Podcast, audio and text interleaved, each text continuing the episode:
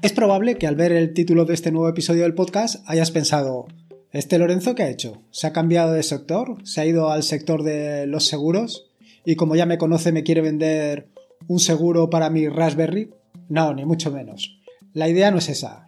La idea es que hasta la fecha siempre he estado pensando que la Raspberry pues la ibas a tener, igual que la tengo yo, en un entorno seguro. La ibas a tener en tu casa y en tu red local, donde supuestamente no tiene acceso nadie nada más que tú y tu familia o los que tú consideres.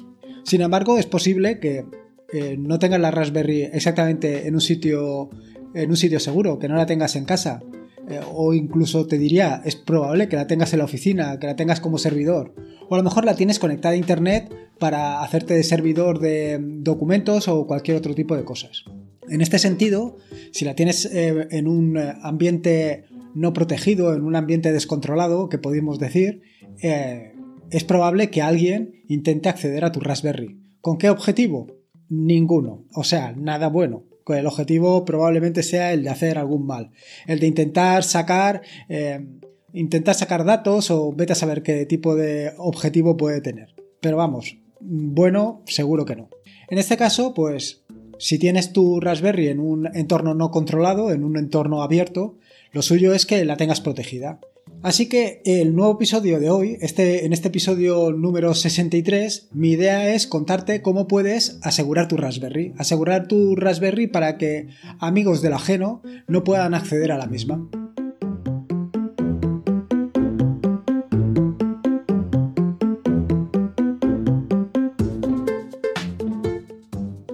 Soy Lorenzo y esto es atareado.es versión podcast. Este es el episodio número 63 del podcast, un podcast sobre Linux, Ubuntu, Android y software libre. Aquí encontrarás desde cómo ser más productivo en el escritorio o montar un servidor de páginas web en un VPS hasta cómo convertir tu casa en un hogar inteligente. Vamos, cualquier cosa que quieras hacer con Linux, seguro que la encontrarás aquí. Eh, durante estos días he estado preparando un taller que impartí el sábado día 13 de abril en las instalaciones de Linux Center. Eh, desde aquí tengo que agradecer la increíble iniciativa que ha tenido los chicos de Slimbook con, con la formación. Yo creo que es algo necesario, creo que es una oportunidad que nos brinda y que debemos de aprovecharnos tanto los que quieren impartir como los que quieren recibir. Y no me refiero a leches. Creo que es una oportunidad increíble y que debemos aprovecharla. Ya lo he comentado en algún que otro artículo o en algún que otro podcast. Creo que es importante no solamente aprovecharse vía streaming, sino también eh, disfrutar de conocer a la gente en directo. Creo que es muy importante. Y en este sentido, como digo, es muy importante eh, pues, agradecer el, esfuerzo que está haciendo Linux Center de no solamente dar sus instalaciones, sino hacernos las cosas mucho más sencillas a todo. Creo que la difusión, el marketing y el trabajo que hay detrás es una labor encomiable que, como digo, hay que reconocer. Bueno, como decía, eh, durante estos días que he estado preparando eh, el taller, he profundizado más o he estado recopilando, mejor dicho, toda la información relativa a eh, la iniciación con la Raspberry. Y en este impasse o en, este, en estos días me he dado cuenta que hasta el momento, como siempre he, pensado en que la Raspberry iba a estar en un entorno controlado, como decía en la introducción, pues no, no, tenías que securizarla. Yo por lo menos no la tengo en ningún caso eh, securizada. La tengo, vamos, abierta de par en par pero la tengo en casa y al fin y al cabo, ¿quién va a entrar en la wifi de casa? Sí, ya sé que me vas a decir que cualquiera. En eso te voy a dar la razón. Pero bueno, al final yo hoy por hoy la Raspberry para lo que la estoy utilizando es más que nada para hacer pruebas, eh, como te diría, para hacer ensayos, para, para cualquier cosa que te puedas imaginar, menos para un entorno de producción. Creo que la Raspberry está precisamente pensada para eso, para disfrutar de ella, pero no para no para sacarle producción. O sí, cada uno la puede utilizar para lo que considere. En este sentido, pues eh, le he dedicado una parte importante de lo que es el taller de iniciación a la Raspberry a lo que es la securización de la Raspberry. Y quería pues traer estas ideas al podcast para que tú también pudieras eh, disfrutar de ellas, para que tú también supieras cómo puedes securizar tu Raspberry para que, eh, vaya, para que la tengas donde la tengas, sepas que está protegida más allá de lo que puede estar eh, si no adoptas las medidas adecuadas. En este sentido, eh, no solamente te quería contar esto, sino también te quería contar otra historia relativa al tema del taller del, sábado, del pasado sábado 13 de abril. Em, hasta ahora, la mayoría de las presentaciones que he estado haciendo, esto no tiene nada que ver con, lo de asegurar la Raspberry, pero lo quiero contar porque me parece muy interesante. Eh, hasta ahora, todas las mm, charlas que he estado dando eh, las he preparado en, eh, aplicación de presentación que viene con LibreOffice, excepto una, la que hice con Markdown. evidentemente, para un taller de Markdown me parecía lo más sensato, a la, par que honesto, eh, que la presentación estuviera hecha también en Markdown. Y así lo hice. Es decir, la presentación que realicé era una presentación que estaba eh, realizada por completo en Markdown. De manera que tú lo que veías, aunque parecía una presentación que estuviera hecho con cualquier otro software, como puede ser el de presentación de LibreOffice, pues eh, realmente no. ¿Qué ventajas tiene hacer la presentación utilizando Markdown? Pues la ventaja es que vas muy rápido, muy rápido mucho más eh, de lo que puedes ir haciendo las presentaciones con LibreOffice o con cualquier otro software de presentaciones. Porque además, como ya he comentado en alguna que otra ocasión, lo importante es el contenido, lo que estás contando, y no tanto los efectos especiales que lo que hacen al fin y al cabo es distraer al usuario, al espectador, al que está eh, recibiendo la clase. En este sentido, no solamente mm, eh, quería darle la importancia que tiene a eh, Markdown en cuanto al tema de presentaciones, sino a que me he dado cuenta que he perdido muchísimo tiempo preparando la presentación en LibreOffice y que a partir de ahora pues las voy a hacer todas en Markdown. Y, en fin, simplemente quería contar esta experiencia porque me parece importante para que tú también reflexiones sobre este tema y que si tienes que hacer presentaciones, que le des una oportunidad. Creo que que es muy interesante. Bueno, dicho esto, vamos ya al turrón que no te quiero entretener con otras cosas. Bueno, eh, respecto al tema de securizar la Raspberry, te quiero contar eh, cinco cositas más o menos interesantes que puedes hacer para que tu Raspberry sea más segura. Eh, evidentemente, lo primero es cambiar la contraseña. Como sabes, tu Raspberry viene con el usuario por defecto que es Pi y su contraseña que es Raspberry. Cualquier persona que conozca tu Raspberry o que tienes una Raspberry, lo primero que va a intentar va a ser eso. Y la verdad, como somos bastante perezosos, es una de las cosas que normalmente no hacemos. En mi caso, muchas veces no lo hago por el simple hecho de que, como he dicho anteriormente, eh, la utilizo de pruebas. Entonces, estar cambiando la contraseña, pues no me parece, vaya, ni lo tengo en cuenta. Pero si la vas a utilizar, desde luego, en un entorno de producción, es la primera cosa que tienes que hacer. No solamente eso, sino que es más deberías eh, eliminar al usuario pi. Para ello, lo primero que tienes que hacer, si quieres eliminar al usuario pi, es eh, crear un nuevo usuario con, con su contraseña, evidentemente, y posteriormente borrar el usuario pi. Simplemente te voy a contar qué es lo que tienes que hacer. En las notas del podcast lo que dejaré serán las instrucciones o los comandos que tienes que utilizar en la terminal para hacerlo. ¿Vale? Así no te mareo con, con con datos, instrucciones, comandos que realmente en un podcast es muy complicado que tú lo sigas. Es más, no te vas a parar conduciendo en el coche como vas y te vas a poner a tomar notas, sino alguien te va a pensar que estás loco o incluso te va a multar. Bueno, dicho esto, eh, la operación, borrar usuario pi. Y luego la siguiente es, ya te habrás dado cuenta que cuando estás con el usuario pi, no, el usuario pi tiene sudo, pero no tiene contraseña. Esta es una opción que ya comenté en un anterior podcast, perdón, que eh, puedes hacer. Puedes utilizar un usuario sin contraseña. Sin embargo, evidentemente, en un entorno de producción esto no lo puedes tener. Con lo cual tienes que borrarlo. Aquí te tengo que comentar que eh, tiene una configuración especial para el usuario eh, Pi, con lo cual tendrás que borrar un archivo en concreto para evitar que coja esa contraseña, o sea, para para que básicamente tenga contraseña. Y luego, por otro lado, eh, como ya he comentado en más de una ocasión, es importante eh, cada vez que haces una modificación en el archivo de sudo, en etc sudoers, que lo hagas utilizando sudo bisudo. Por aquello de que cuando ejecutas este comando, eh, lo que hace es, antes de guardarlo, comprobar que la sintaxis es la correcta. Si no, te puedes encontrar que no vas a poder acceder a tu Raspberry. La siguiente de las recomendaciones básicas para mantener securizada tu Raspberry es tenerla actualizada. Para esto, pues básicamente update, upgrade, disupgrade y RPI update para el tema de eh, tener el firmware al día. Por otro lado, le tienes que prestar una especial atención a todos aquellos paquetes que eh, exponen tu Raspberry al mundo exterior. El primero de todos, por supuesto, OpenSSH Server, que es eh, por donde te vas a conectar a la Raspberry a través de SSH. Pero no solamente este, si además utilizas Engines o utilizas MariaDB, todos estos paquetes les tienes que dar una configuración o una configuración, no, una atención especialmente importante para que siempre los tengas actualizados.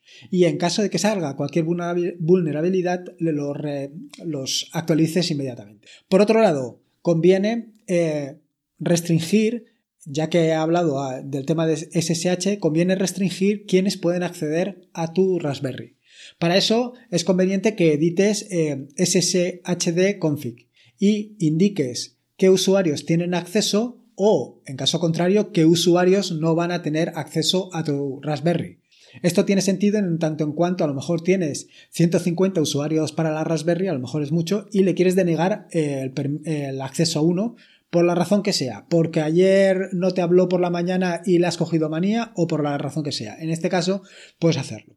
Luego, eh, no solamente tienes que tener en cuenta este pequeño detalle de SSH. También puedes eh, añadir otras configuraciones adicionales, como por ejemplo que no puedan acceder bajo ningún concepto con contraseña.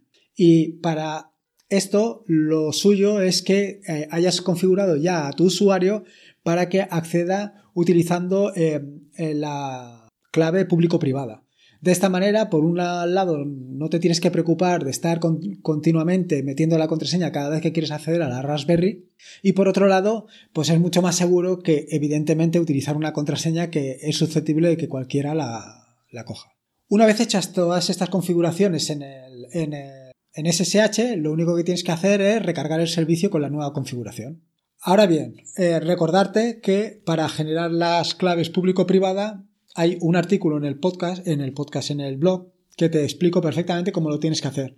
Cómo tienes que generarte una clave público-privada, cómo tienes que llevarla a la Raspberry y a partir de entonces cómo puedes acceder. Aparte de esto, es interesante hacer algún tipo de configuración adicional en eh, eh, la configuración del SSH, como eh, proteger los directorios y los archivos de manera que solamente tu usuario tenga permisos y algún tipo de configuración de este estilo que te, dejará más seguro tu instalación. Y por otro lado, a la par debes de em, configurar tu SSH, tu archivo .ssh barra config, para que el acceso a la Raspberry sea mucho más cómodo. Para esto como digo, tienes que editar el archivo .ssh barra config y darle una serie de parámetros. Una serie de parámetros como es la dirección IP, eh, tu clave público-privada, tu usuario, el puerto por el que accedes y a partir de ahí puedes acceder o bien a través de SSH o a través, o a través de MOS. Que MOS es otro, es digamos una aplicación que te facilita mucho la conexión. Dicho esto, y una vez ya has configurado tu SSH para que eh, todo vaya y fluya con mucha más facilidad, lo siguiente sería configurar el puerto, el cortafuegos, perdón. Entonces, para configurar el cortafuegos, eh, lo suyo es que utilices la aplicación UFW, un Complicated Firewall. Es un sencillo, no es un firewall, realmente es em, una aplicación que se relaciona con IP tables, que realmente es el firewall que viene en Linux. Eh, UFW es realmente sencilla, sencilla de utilizar. Evidentemente necesitas eh, derechos de administración para gestionarla, pero su funcionamiento, como digo, es muy sencillo. Así, por ejemplo, si lo que quieres es em, deshabilitar, eh, perdón, al revés, habilitar el acceso a través de SSH, lo que tienes que hacer es algo tan sencillo como UFW allow SSH suponiendo que el servicio SSH lo tengas en el puerto 22. Si lo tuvieras en otro puerto, pues simplemente pues cambiarías esto por UFW allow y el puerto que hayas configurado. Igualmente, lo suyo, eh, o sea, perdón, una vez ya tengas configurado todos los puertos, en este caso, por ejemplo, SSH el puerto 22, eh, si tienes un servidor de páginas web, el puerto 80, si estás securizado el puerto 443. En fin, cuando lo tengas todo, lo único que tienes que hacer es habilitar el cortafuegos con UFW, UFW enable o disable y también conocer en qué estado tienes tu cortafuegos con estatus. Con esto ya tendrías todo lo que es el tema de el cortafuegos y eh, la posibilidad de que em, intenten acceder por algún sitio, pues la has dejado muy restringida a estos puntos. Ahora bien, a pesar de ello, pueden seguir intentando acceder vía, em, vía contraseña a tu SSH o, o, al servicio que estés utilizando. En este caso, mi recomendación es que utilices Fail2Ban. Fail2Ban es una aplicación que lo que hace es monitorizar los logs de tu sistema. De manera que si alguien intenta de manera repetida acceder a, tu equipo a, través de un puerto, este va a quedar registrado en el log, en el log de la aplicación. Si Fail2Ban ve que se ha registrado este acceso indeseado porque hay un error de acceso o, un acceso no autorizado, lo que va a hacer la aplicación es banearlo. Va a impedir que pueda volver a conectarse desde esa IP a ese puerto. Es fácil, eh, esta aplicación es muy sencilla, la configuración evidentemente la tienes que hacer por terminal y lo que te permite es eh, establecer el máximo número de intentos que tienes que hacer, así como establecer eh, cuánto tiempo se pueden realizar esos intentos y cuánto tiempo vas a banear a esa persona, es decir, cuánto tiempo va a estar sin poder acceder a la Raspberry. Y digo persona cuando probablemente lo que haya intentado acceder a tu equipo, a tu Raspberry, no sea una persona, sino que sea un, robot, que es lo más sencillo que ocurre en Internet. Pero bueno, tú ya me entiendes. Y por último, la tercera o la cuarta o la quinta, ya no sé, ya he perdido el orden, de las aplicaciones que te quería comentar es Logwatch. Logwatch, que tampoco viene instalada por defecto, pero que evidentemente se instala de una forma muy sencilla, lo que hace igualmente es monitorizar todos los accesos que se realizan a tu equipo. Esto lo hace igual que lo hace Fail2Ban monitorizando los logs. Sin embargo, Logwatch, eh, al contrario de Fail2Ban, tú lo puedes hacer o lo puedes ejecutar de manera manual forzándolo o utilizando un cron para decirle que se ejecute cada media hora, cada cinco minutos o el tiempo que tú estimes. De manera que si tú le has dicho que cada 30 minutos, por ejemplo, monitorice tus eh, tus logs y en tu log aparece un intento de acceso no deseado, lo que va a hacer, al contrario que lo que hacía Fail2Ban, que es banear, lo que va a hacer es avisarte. Te va a avisar de que alguien ha intentado o está intentando acceder a tu equipo. ¿Y cómo lo avisa? Bueno, aquí es donde eh, interviene eh, la apuesta esta con Ángel de Yugi, que yo le había dicho que no...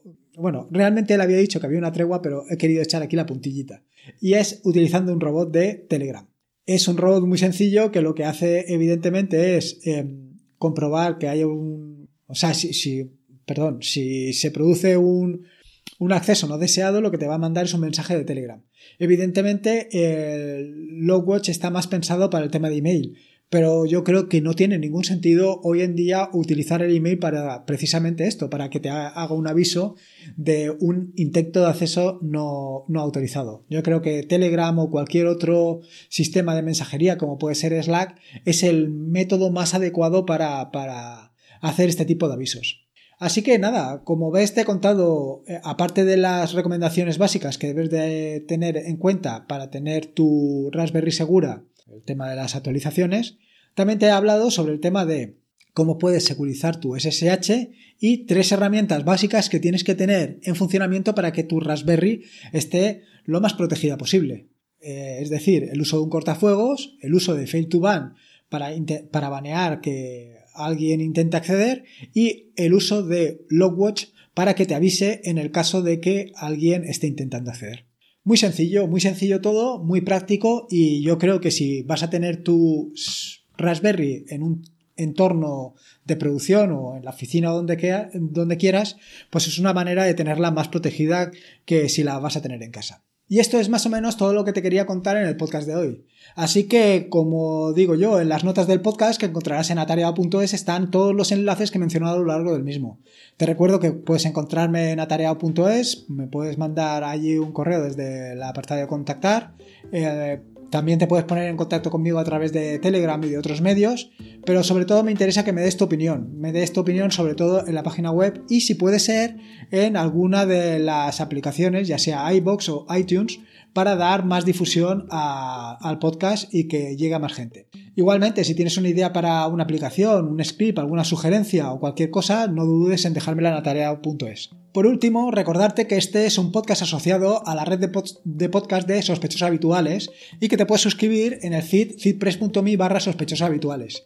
Así que, como te digo, todos los capítulos del podcast. Recuerda que la vida son dos días y uno ya pasado, así que disfruta como si no hubiera mañana y si puede ser con Linux, mejor que mejor. Me quedo aquí un rato escribiendo alguna cosita más sobre Telegram, Raspberry y estas cosillas que a mí me gustan. Venga, un saludo y nos escuchamos el próximo jueves.